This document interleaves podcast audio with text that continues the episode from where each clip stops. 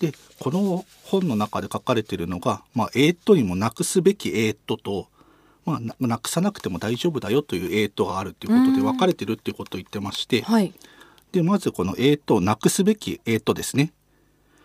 が4つ理由がありましてですねなくすべきえっとがある。そうですね、はい。こういったえっとはなくそうってやつですね。うんまあ一つが話が長くなりあの文章が複雑になる。いわゆる文章を無理やりつなげようとする。はああの切り切意味とすれば切って大丈夫なのに無理やり「エイト」とか「アット」とか「その」とかつなげようとしちゃう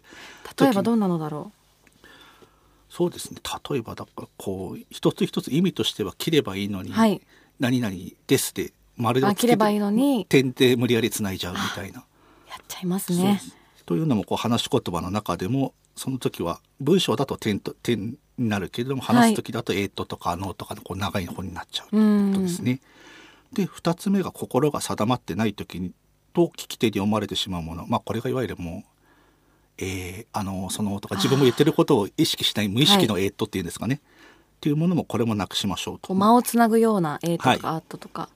これもなくさないといけないですね、はいというところですね。であとは自信がないと思われてしまう。だからこうなんか「えー」とか小さく「えーと」とか「その」とかこうもごもごもごもご言ってしまってるやつですね、うんうんうん。これもなくさないといけないでしょうということで、はい。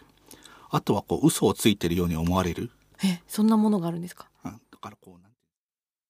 こちらのオーディオブックは、audiobook.jp アプリで配信されている番組の視聴版です。全編をお聞きになりたい方は、audiobook.jp アプリをご利用ください。スマートフォンから App Store か Google Play で audiobook と検索し、audiobook 耳で楽しむ読書アプリをインストールしてご視聴ください。